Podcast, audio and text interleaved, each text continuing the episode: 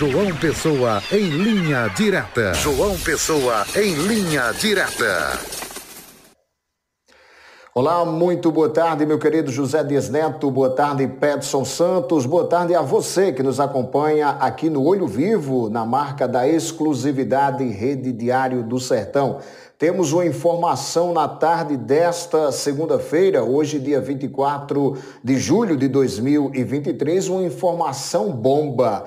Preste bem atenção. O ministro da Justiça, Flávio Dino, afirmou nesta segunda-feira que o ex-policial militar Elcio Queiroz é, firmou uma delação premiada e confessou sua participação na morte da vereadora Marielle Franco, do PSOL do Rio de Janeiro. Elcio afirmou que a execução foi feita pelo policial militar reformado Rony Lessa e relatou a participação de Maxwell Simões Correia. É, o ex-bombeiro Maxwell Simões foi preso pela Polícia Federal é, no começo da manhã. Ele foi condenado a quatro anos de prisão em 2021 por atrapalhar as investigações sobre o crime, mas cumpria a pena em regime aberto. Ele havia sido preso em junho de 2020 por ser o dono do carro usado para esconder as armas usadas no assassinato. Nesta segunda-feira, é, o diretor-geral da Polícia Federal, o Andrei Rodrigues, afirmou que, segundo a delação de Elcio Queiroz, Maxwell Corrêa atuava no, entre aspas, acompanhamento e na, entre aspas, vigilância da vereadora Marielle Franco, ou seja, ele participou do planejamento e do encobertamento do crime. Mas quem vai relatar direitinho todo, toda essa delação premiada é o ministro Flávio Dino. Vamos ouvi-lo.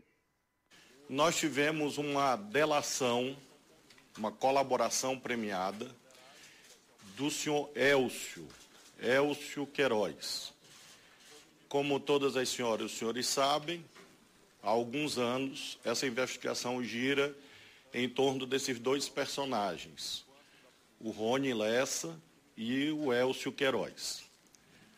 O senhor Elcio Queiroz fez uma delação premiada, essa delação foi já homologada judicialmente e essa delação que resultou na operação de hoje no Rio de Janeiro. Nessa delação, o senhor Elcio revelou a, a participação de um terceiro indivíduo, que é exatamente o senhor Maxwell, e confirmou a participação dele próprio e do Rony Lessa. Com isso, nós temos, sob a ótica da Polícia Federal e dos demais participantes da investigação, a conclusão o, fechamento de uma fase da investigação, com a confirmação de tudo que aconteceu na execução do crime.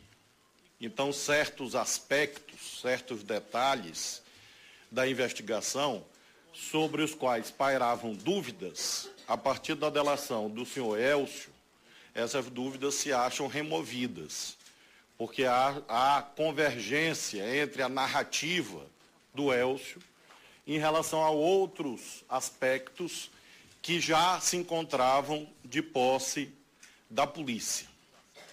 Então, o senhor Elcio narra a dinâmica do crime, ele narra a participação dele próprio e do Rony Lessa, e aponta o Maxwell e outras pessoas como copartícipes desse evento criminoso no Rio de Janeiro. A partir daí, claro, as instituições envolvidas terão é, os elementos necessários ao prosseguimento da investigação. Não há, de forma alguma, a afirmação de que a investigação se acha concluída. Pelo contrário. O que é, acontece é que há uma, um avanço, uma espécie de mudança de patamar da investigação. A investigação agora se conclui em relação ao patamar da execução e há elementos para um novo patamar, qual seja a identificação dos mandantes do crime. Tá aí, portanto, a fala do ministro Flávio Dino, ele que ressalta que as investigações continuam, né? Lembrando que Marielle Franco e Anderson Gomes Eles foram assassinados em 14 de março de 2018, no bairro do Estácio, no Rio de Janeiro. O carro em que estavam foi atingido por 13 disparos. A vereadora foi seguida desde Alapa, no centro do Rio, onde participava de um evento político. A arma usada no crime foi uma submetralhadora HK-MP5 de fabricação alemã. Passados cinco anos, ainda não se sabe quem é o mandante do crime. Portanto, esta é a nossa informação na tarde desta segunda-feira. A todos um forte abraço e até amanhã, se Deus quiser.